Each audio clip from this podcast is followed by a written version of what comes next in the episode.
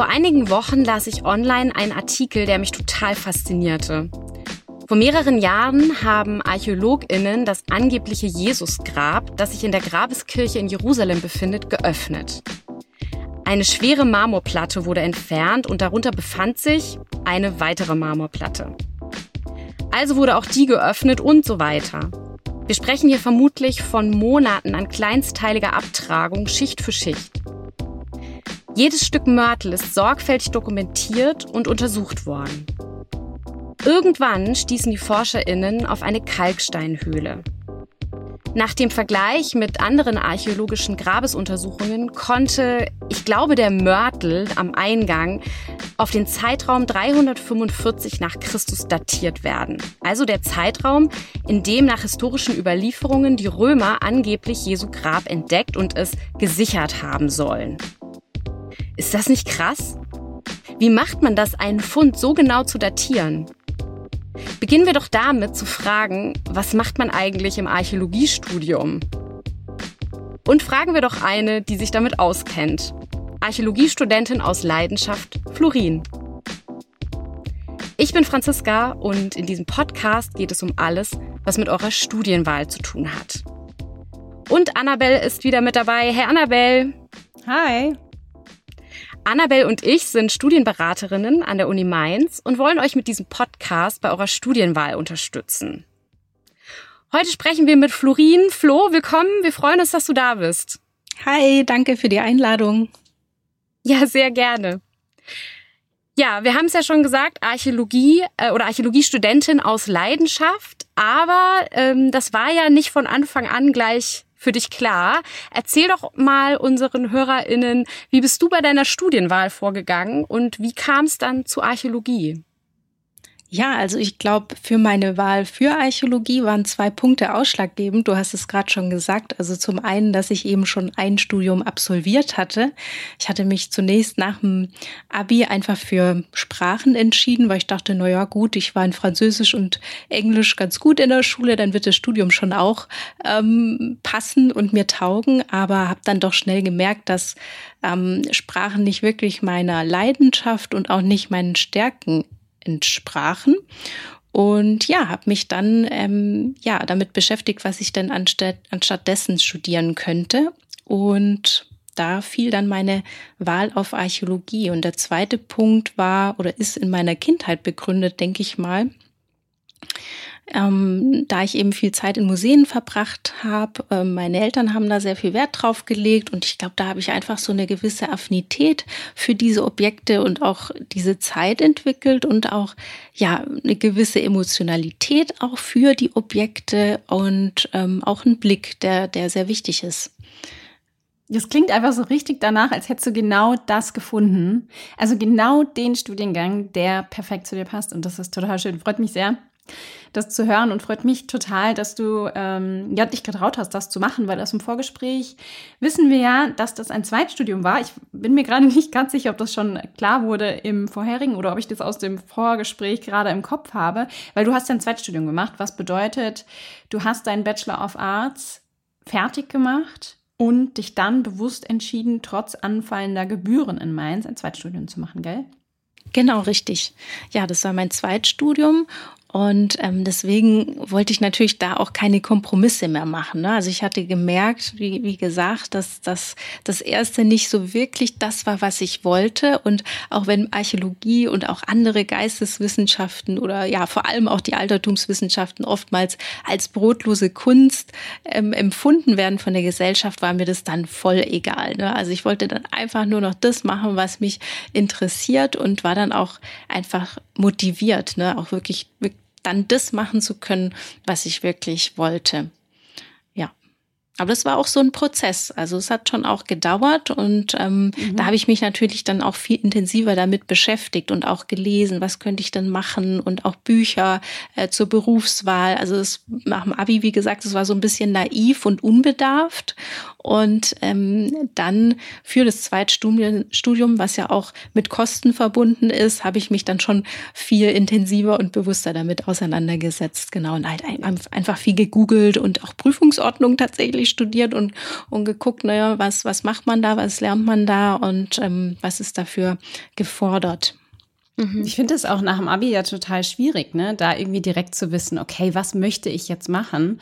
Und äh, ich finde es total cool und mutig, wenn man dann also, ne, wie du jetzt, dass du dann reflektiert hast, okay, nee, Sprachen dachte ich zwar mal, äh, ist jetzt aber irgendwie doch nicht das Richtige und ich suche einfach noch mal was Neues. Finde ich, finde ich richtig, richtig cool. Und äh, ich, das lohnt sich ja dann auch total, wenn man dann da seine Leidenschaft findet, ne? Ja, total. Also ich muss auch sagen, ich habe ja erst äh, mit Lehramt angefangen, also äh, hatte auch eine andere Prüfungsordnung oder einen anderen Abschluss angestrebt, den ich dann erst mal gewechselt hatte, also von Bachelor of Education auf Bachelor of Arts. Und ähm, aber schon bei diesem Wechsel war mir eigentlich klar, dass ich trotzdem nichts mit Sprachen machen will. Aber ich hatte einfach den Anspruch, weil ich schon so weit war und weil das Latinum auch erfordert wurde für Französisch damals schon, ähm, das dann auch abzuschließen. Mhm. Und ähm, genau, das war so der erste Change, sage ich jetzt mal. Und dann ähm, war der zweite große Umbruch dann tatsächlich nochmal ein Zweitstudium, also wirklich von null dann anzufangen und ein anderes Fach dann auch zu studieren. Genau. Und in Mainz habe ich mich einfach so wohl gefühlt. Ne? Das war einfach eine tolle Stadt, tolle Umgebung, toller Campus, ähm, ganz viele nette Leute kennengelernt. Da wollte ich auch erstmal einfach nicht weg. Also das war für mich klar und es stand auch außer Frage, dass ich überhaupt weiter studieren möchte, weil es mir einfach Spaß gemacht hat und weil mein Wissenshunger, sage ich jetzt mal, auch noch nicht gestillt war. Hm. Kann ich gut Aber verstehen. es ist echt schön. Es ist echt schön, wie du, äh, wie du da jetzt vorgegangen bist, weil du ja eigentlich dann nach deinem ersten Studium es so gemacht hast, wie man es eigentlich machen sollte, nämlich du hast dich ganz intensiv mit dem, was du dir da ausgesucht hast, beschäftigt und geguckt, passt das? Also ist es das, was ich mir drunter vorstelle und möchte ich das wirklich machen? Und das ist halt ähm, im besten Fall natürlich was, was man einfach schon ähm, dann wirklich vor dem Studium macht. Also dass man sich da ganz intensiv ähm, damit auseinandersetzt. Und viele stolpern halt da so rein. Auch das ist okay aber dass man ähm, dann doch immer mal wieder so die Frage stellt, äh, bin ich da jetzt gerade richtig, ja, oder will ich vielleicht was ganz anderes machen? Und ich habe gerade heute Morgen witzigerweise mit einer äh, Studentin gesprochen, die darüber nachdenkt, in Archäologie zu wechseln. Ähm, und äh, ja, und, äh, und als ich einfach rausgestellt hat, das ist eigentlich ihre ihr Kindheitstraum, ja, ähm, und den und den will sie jetzt gehen und ähm, obwohl sie sich noch nicht klar ist, wie wird es vielleicht nach dem Studium weitergehen, aber darüber sprechen wir auf jeden Fall noch in dieser Folge. aber ich finde es einfach schön, ähm, als Beispiel zu sehen, es muss nicht immer gleich feststehen, ja, und ähm, man kann den Weg nochmal verändern. Das ähm, hören wir hier im Podcast immer wieder und, ähm, und kann sich da auch Unterstützung holen. Also du hast das ja jetzt so im Selbstmanagement sozusagen gemacht, aber man kann an der Stelle auch jederzeit einfach ähm, in die Beratung kommen und sich da beraten lassen bei diesem Prozess den du ja jetzt auch gegangen bist. Jetzt hast du ja vorhin schon ähm, so ein Wort benutzt, äh, nämlich das Wort Objekte. Mhm. und äh, dass dich das besonders fasziniert hat. Ähm, und dann würde ich sagen, steigen wir doch mal direkt ein. Ähm, erzähl doch mal ein bisschen, was macht man in Archäologie? Also ähm, was sind Objekte? Was, mit was beschäftigt man sich? Ja, wir lernen natürlich die Geschichte des Fachs erstmal kennen. Ne? Also wie lange gibt es das Fach schon? Ähm, welches waren die Forschungsrichtungen, die die Archäologie und die Wissenschaft sehr geprägt haben beispielsweise. Dann lernen wir, also ich spreche jetzt ja aus der klassischen Archäologie, muss man vielleicht dazu sagen, mhm. ähm, über die Epochen der griechischen und römischen Kultur. Also wie nennen wir die, wie benennen wir die und wie grenzen wir die ein. Dann lernen wir natürlich die Chronologie kennen. Also das ist eigentlich so das wichtigste Handwerk der Archäologinnen ähm, zu datieren, also Objekte, Architektur und auch Befunde zu datieren, also zu sagen, wie alt sind die Sachen eigentlich und mhm. wie kann ich das eingrenzen oder kann ich es vielleicht genau auf, auf eine Jahreszahl ähm, spezifizieren. Genau, das lernen wir. Und äh, dann lernen Sorry, ich, ich ja? habe direkt eine Frage. Ist dann so ein Objekt, zum Beispiel der Mörtel, von dem ich im Intro gesprochen habe? Ja, ein Mörtel könnte man zum Beispiel ganz gut datieren, weil es unterschiedlich, also nicht den Mörtel vielleicht an sich, aber die, die Mauer, also die Art, ähm, die Mauer zu bauen. Es gibt nämlich unterschiedliche ähm, Mauertechniken und ähm, die kann man schon, sage ich jetzt mal, zeitlich einordnen einordnen in die römische, in der, innerhalb der römischen mhm. Kultur. Aber hast du so ein Beispiel für was ist, was ein Objekt ist? Zum Beispiel römische Sarkophage. Ja, das ist zum Beispiel eine Objektgattung oder Skulpturen, also antike Skulpturen oder mhm. ähm, Geschirr, also, also Vasen, Tonvasen. Ähm, dann, ja, Architektur gehört natürlich dazu, ist auch ein ganz großer Punkt, ist jetzt an sich kein Objekt, aber ist ein großer Teil innerhalb ähm, der klassischen Archäologie. Aber es gibt ganz viele Objektgattungen, die man gar nicht alle bespricht oder anspricht. Also von Schmuck über Waffen. Also man kann wirklich sein eigenes Ding da finden, was einen persönlich ähm, am meisten interessiert und was einen auch irgendwo ja catcht, sage ich jetzt mal. Und was sind, äh, gibt es irgendein Lieblingsobjekt von dir, also mit dem du dich vielleicht dann am meisten auseinandergesetzt hast? Also ein einzelnes Objekt jetzt nicht unbedingt, aber ähm, eine Gattung. Also das wäre bei mir die antike Skulptur, also Marmorskulpturen. Und da ähm, genau habe ich mich hauptsächlich mit griechischen Skulpturen beschäftigt. Also wirklich von den Anfängen dieser Bildhauerkunst ähm, in dieser griechischen Zeit bis genau dann ähm, zur römischen Zeit. Das heißt, und also wie, wie stelle ich mir das vor? Also, ne, jetzt Skulpturen im Studium, ah, was, was, was, was genau macht man denn da? Guckt man sich irgendwie die Geschichte an oder wie arbeitet man damit? Da habe ich noch nicht so eine richtige Vorstellung. Ja, also was ganz wichtig ist in der Archäologie, wir sind ja eine beschreibende Wissenschaft. Deswegen ist es total wichtig, so einen gewissen Blick für Objekte zu haben und auch so ein bisschen detailverliebt zu sein. Und das allererste, was wir immer machen, ist ein Objekt zu beschreiben, ne? ganz genau. Und da haben wir natürlich auch unsere Methoden. Man beschreibt jetzt nicht äh, wild drauf los, sondern bei Skulpturen gibt es auch eine gewisse Vorgehensweise, ne? wo man jetzt anfängt. Fängt man jetzt unten an oder oben? Oder wenn man jetzt nur ein Porträt hat, also einen Kopf, fängt man dann im Gesicht an oder jetzt erstmal mit der Frisur beispielsweise. Ne? Also da gibt es so bestimmte Methoden, wie man vorgeht.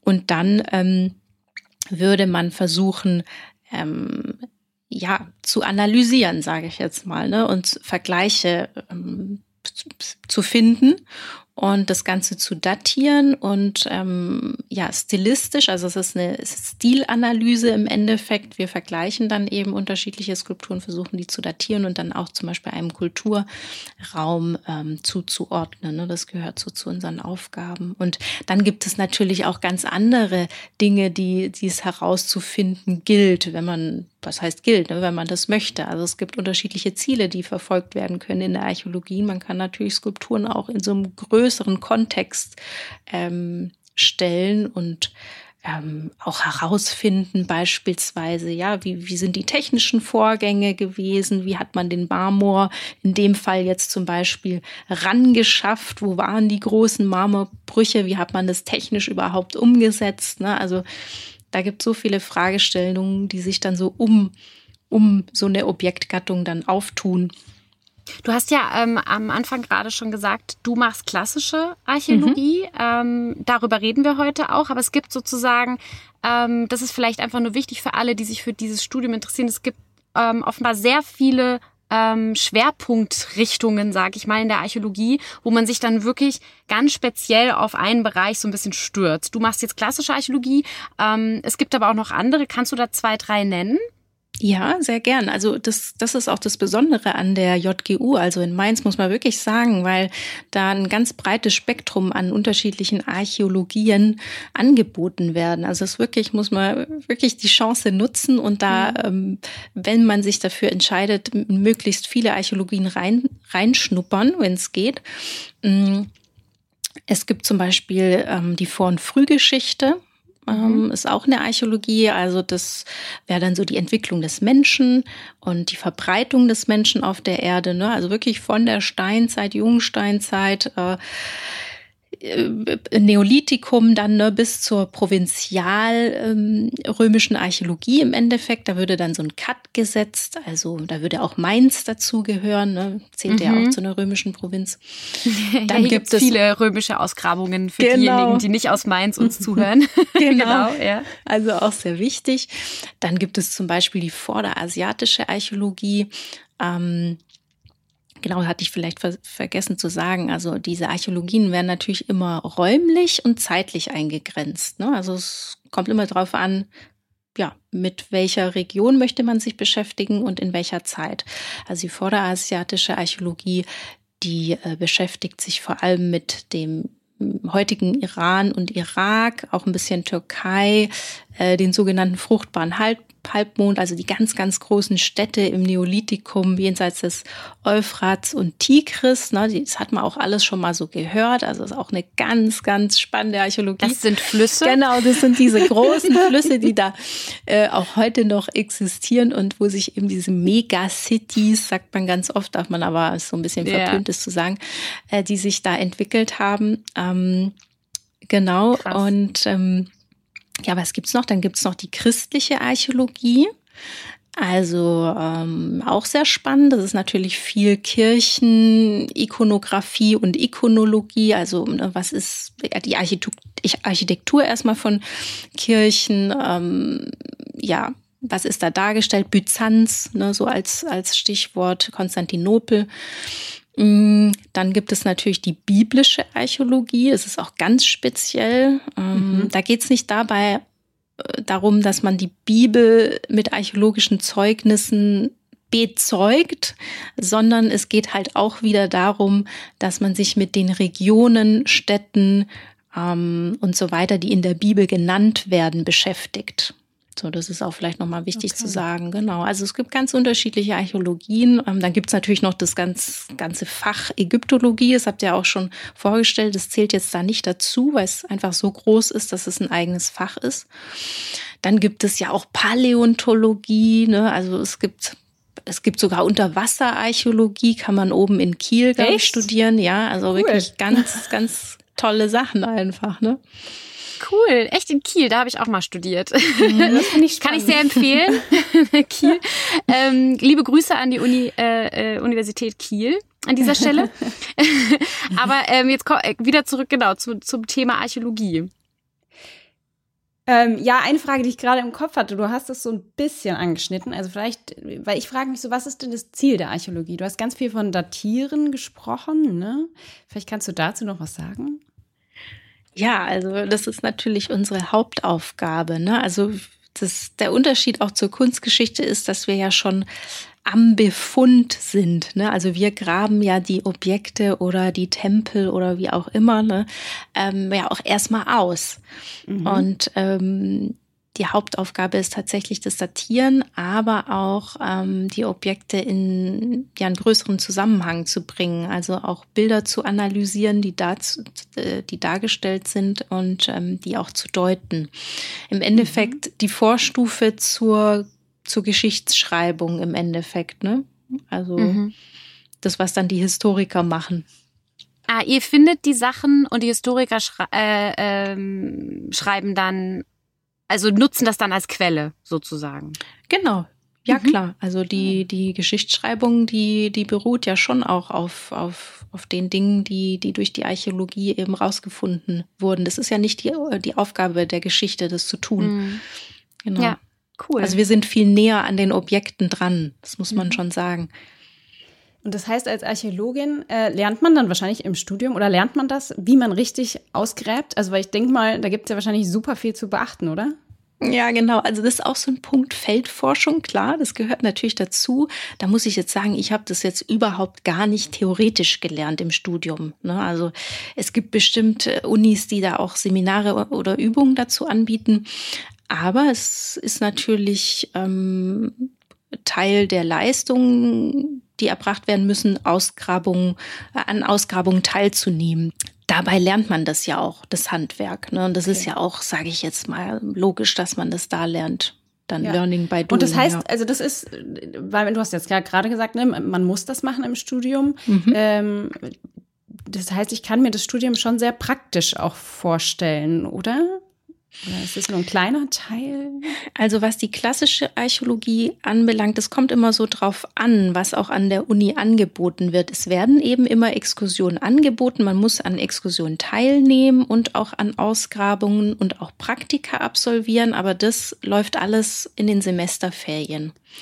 Also ah. ansonsten ist es schon auch ein sehr theoretisches Studium.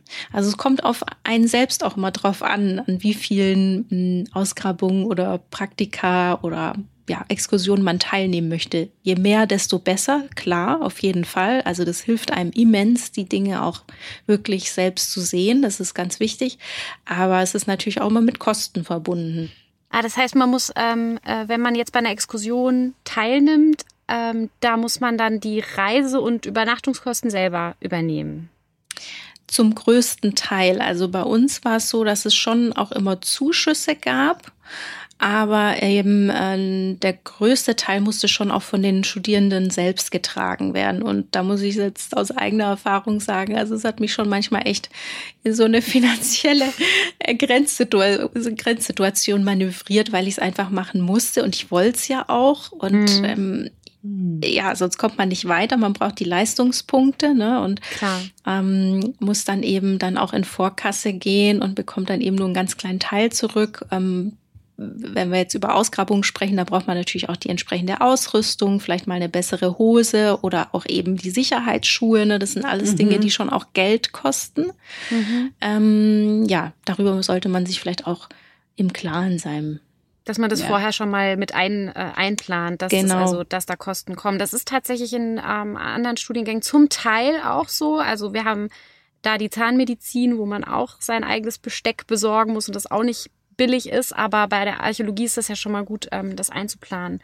Ähm, du hast jetzt ähm, ja gesagt, das ist quasi ein Teil, also dieser, diese Feldforschung ist ein Teil, aber ich kann mir vorstellen, um überhaupt ähm, bei den Ausgrabungen ähm, wie soll ich sagen, ähm, um dann eben das Datieren machen zu können, das Beschreiben machen zu können, braucht man ja eben auch die theoretische Grundlage. Deswegen ist ja wahrscheinlich auch der, der andere Teil des Studiums die Theorie, damit man eben eine Grundlage hat, weil sonst, also ich, ich kann, ich kann ja jetzt gar nichts machen, wenn ich so eine Tonscherbe finde, ähm, dann weiß ich nicht, äh, wo äh, ist das jetzt eine, äh, ist das ein archäologischer Fund oder hat vor zwei Wochen jemand ähm, seine äh, Tonvase fallen lassen, ja? So, also das heißt, du brauchst ja irgendeine theoretische Grundlage. Kannst du ein bisschen was davon erzählen, ähm, was diesen Theorieteil, ich nenne es jetzt mal so, im Studium angeht, was man da so macht?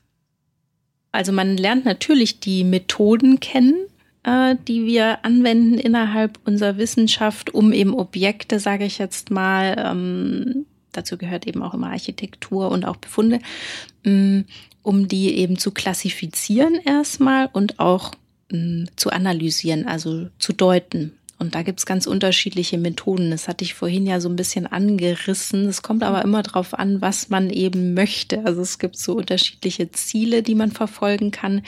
Geht's jetzt in erster Linie zum Beispiel um die Funktion? Also es gibt zum Beispiel Funktionanalyse ne, oder geht es jetzt um die Datierung ah, herauszufinden, mhm. ähm, ja, erstmal wie alt das Objekt ist, äh, was, was ist es überhaupt, ne, wenn man zum Beispiel, das jetzt eine Scherbe angesprochen, das ist jetzt ein Teil eines Objekts, zu welchem Objekt gehört dieses Teil überhaupt, mhm. ähm, wie ist es zu rekonstruieren und ähm, wie wurde das verwendet, für was wurde das verwendet, in welchem Zusammenhang. Also klar, das lernt man natürlich, die, diese unterschiedlichen Vorgehensweisen. Ja, das ist aber sehr kompliziert und umfassend. Ähm, ich glaube, das würde hier so ein bisschen den Rahmen sprengen, aber natürlich, klar, das hat man im, alles im Hinterkopf und ja. Ähm, ja, hat da schon so einen ganz, ganz guten Grundstock an Infos, den man da im, im Grundstudium geliefert bekommt. Also man lernt natürlich auch ähm, ja die wichtigen Städte auch in der Zeit oder in den Zeiten kennen, ähm, ganz wichtige Heiligtümer, ähm, Gräber, Architektur hatte ich schon angesprochen. Ähm, auch die Topografie, die Antike, ne? also da sind eben für die klassische Archäologie Athen und Rom ganz wichtig. Und ähm, im Laufe dieser Zeit hat man so viele Bilder im Kopf und so viele Querverweise, dass man es ist so ein bisschen, hm, ja, so ein Learning by Doing. Ne? Also je mhm. mehr ich sehe in dieser Wissenschaft, desto besser und desto mehr Vergleiche habe ich und kann ich heranziehen. Mhm. Cool. Und ähm, hast du vielleicht noch ein Beispiel, was man äh, in Archäologie so für Seminare besucht? Also, dass, dass wir nochmal so ein konkretes Beispiel haben, eins oder zwei. Wie, wie heißen so Seminare und was macht man dann da? Was ist da so ein Thema als Schwerpunkt? Ja, ähm, also es gibt natürlich ganz unterschiedliche Seminare. Ähm, ja ganz unterschiedliche Themenfelder und dazu muss ich auch immer sagen, die sind sehr spezifisch und so die Grundinfos, also die Geschichte, die alte Geschichte dahinter, mhm. die wird immer vorausgesetzt. Also Oha, wir haben okay. innerhalb dieser Seminare nicht die Zeit, beispielsweise ein Seminar würde dann heißen Alexander der Große und die Kunst seiner Zeit. So. Und da haben wir jetzt aber nicht die Zeit, uns die ganze Biografie von Alexander durchzugehen. Da bin ich als Studierende dafür selbst verantwortlich, wie viel ich mir, wie viel Wissen ich mir dazu aneignen möchte. Um das Ganze zu verstehen, wäre es schon sinnvoll zu wissen, wann dieser Mensch gelebt hat und ähm, was er denn alles so äh, gemacht hat in seinem Leben und wo er denn überall war, um auch eben diese Kunst vielleicht besser zu deuten. Ähm, genau, aber hauptsächlich geht es dann um die Kunst seiner Zeit was da prägend für war. Ne? Und mhm. das wäre zum Beispiel so ein Seminartitel oder ich muss sagen, die Vorlesungen sind natürlich auch mal ganz toll. Also da kriegt man das Wissen mhm. eben auf dem Silbertablett serviert und ähm, da gibt es zum Beispiel eine Vorlesung zu römischen Sarkophagen oder Bauplastik in archaischer und klassischer Zeit. Also das wow. wäre dann sozusagen Skulpturen innerhalb von Architekt innerhalb der Architektur, also in Tempeln beispielsweise. Es gibt ja immer so Giebel oben auf so einem Tempel. Äh, da sind ja auch Skulpturen und die würde man sich dann für eine bestimmte Zeit angucken. Was waren so die wichtigen? Ähm, welche Bilder sind dargestellt? Welche Mythen beispielsweise? Ne? Und welche Aussagen können wir darüber dann äh, über die Gesellschaft oder vielleicht eine bestimmte Gruppe einer Gesellschaft treffen? Das sind so Themen. Ähm, ja, dann haben wir zum Beispiel ähm, ein Seminar, das war eines meiner ersten, war über äh, Petra, also die antike Felsenstadt. Ähm, die ist ja auch aus dem dritten Indiana Jones Film ganz gut bekannt. Ne? Also diese, äh, diese, diese Tempelfronten, ähm, die da wirklich in den Fels gemeißelt sind. Also die haben wir zum Beispiel wirklich komplett eben durchgenommen es gibt ja nicht nur diesen Kasne al-Firaun, so heißt er, sondern eben auch andere, die da in den Fels gemeißelt wurden, also die Nabatäer und wie sind die da hingekommen und so weiter. Ne? Und dann spricht man das eben über 12, 15 Wochen durch und hat Referate und genau, also das wären so Themen. Man schreibt doch wahrscheinlich auch Hausarbeiten, oder? Schreibt man oder hat man nur Klausuren? Also, weil ich frage mich gerade, ist eine Hausarbeit, hat man dann irgendwie ein Objekt, was man bearbeitet und beschreibt, oder ist das dann, sind das meistens eher theoretische Sachen? Genau, richtig. Also das wären dann einzelne Objekte, wie du gesagt hast, oder ein, ein, ja, eine Architektur oder ein Komplex, ein ganzer Siedlungskomplex beispielsweise. Ne? Also ähm, und meistens hat es so ein bisschen damit was zu tun, was man auch schon in seinem Referat behandelt hat. Mhm. Und kann dann so auf seinem Referat aufbauen. Das macht so die Sache dann schon auch immer ein bisschen leichter, weil die Referate, muss ich auch sagen, also die äh, waren auch nicht immer so easy. Also es waren immer mindestens 45 Minuten und ähm, ja, oder eine Stunde waren da gefordert und da hat man sich schon intensiv dann auch damit beschäftigt. Mhm. Und konnte das dann aber sehr gut dann auch in der Hausarbeit meistens so ein bisschen mit verwusten. Ja, cool. Ja. Gibt es denn etwas, was dir ähm, besonders Spaß macht? Also wo du sagst, das ist so mein Ding, da habe da hab ich so mein Ding gefunden oder das äh, hat mir im Studium oder macht mir im Studium besonders Spaß oder an der Archäologie besonders Spaß? Ja, also ich glaube, das Beschreiben tatsächlich. Also ich, ich liebe es auch, Menschen zu beobachten. Mhm. Und ähm, genau, Objekte auch und ähm, die wirklich zu beschreiben und zu analysieren, also dieses Analytische und sich da wirklich reinzufuchsen und ähm, da völlig drin aufzugehen, das, das macht mir total Spaß. Ich glaube, da habe ich eben so auch das gefunden, was mir taugt und ja, worin ich auch gut drin bin. Sehr schön. Und ähm, also wenn ich es jetzt ich, so richtig rausgehört habe, würde ich das Studium jetzt schon als Lernzeit arbeitsintensiv einschätzen, oder? Was würdest du sagen? Das finde ich eine total schwere Frage. Also es ist auf jeden Fall nicht mit, denke ich mal, mit einem Jura- oder Medizinstudium vergleichbar, wo man total viel auswendig lernen muss. Klar müssen wir auch Daten drauf haben, aber die kommen ebenso mit der Zeit. Ne? Also es wiederholt sich so vieles, dass man irgendwann auch weiß, wann was war oder wann welcher Kaiser gelebt hat. Natürlich nicht alles, aber man bekommt da schon über die Jahre so eine Sicherheit auch und es ist eben nicht so viel auswendig lernen, sage ich jetzt mal, aber dadurch, dass man äh, beispielsweise diese mm, Exkursionen absolvieren muss oder Praktika und ähm, Ausgrabungen und ja auch noch in der klassischen Archäologie die alten Sprachen. Mhm. Ähm, nebenher dann auch noch aus dem Ärmel schütteln muss. Also ist schon zeitintensiv. Und mhm. aber trotzdem hat man, ja, ist man irgendwo auch, obliegt es einem selbst, wie viel man denn noch dazu macht. Und das fand ich immer ganz schön. Und wenn es die eigene Leidenschaft ist, also was ja bei dir der Fall ist, dann fällt es einem vielleicht auch gar nicht mehr so schwer, diese, diese Zeit zu investieren. Ähm, vielleicht nochmal für alle nicht wundern, ähm, wir haben hier so ein kleines Piepgeräusch im Hintergrund. Ich vermute, es ist ein äh, Trockner oder eine Waschmaschine, die sagt, dass sie fertig ist. ja, Flo hebt gerade den Daumen. Ihr seht es nicht, wir sehen es aber. Ähm, nicht wundern, lasst euch davon nicht irritieren. Wir machen einfach weiter. Nur, dass ihr Bescheid wisst, also da möchte eine Waschmaschine geleert werden. Ähm, Praktika haben wir ja auch schon angesprochen. Ähm, du hast ähm, ja auch Praktika gemacht. Ähm, kannst du vielleicht was davon erzählen? Weil ähm, viele fragen sich natürlich, das ist wahrscheinlich auch eine Frage, die du sehr oft äh, gestellt bekommst, was macht man denn danach? damit? Also was, was kann man denn werden? Ähm, also man kann, klar, man kann Archäologin werden, ähm, also Forscherin, aber ähm, gibt es denn noch mehr und, ähm, und wie bereitet man sich sozusagen während des Studiums schon mit Praktika vor? Hast du da was gemacht? Ja, also ich muss sagen, ich war äh, immer darauf angewiesen, Jobs zu machen, die eben Geld bringen. Deswegen habe ich immer geguckt, ich habe da gar nicht so viel drüber nachgedacht, sondern habe einfach ähm, ja meistens Werkstudentenjobs mir ähm, ausgesucht und war dann beim ZDF und SWR beispielsweise. Das hat dann irgendwo auch gepasst. Ne? Das war auch so im kulturellen Bereich und diese Jobs konnte ich mir dann tatsächlich auch als Praktikum anrechnen lassen. Also das war zum Beispiel ganz toll. Da sind die schon sehr offen, mhm. was die Praktika anbelangt.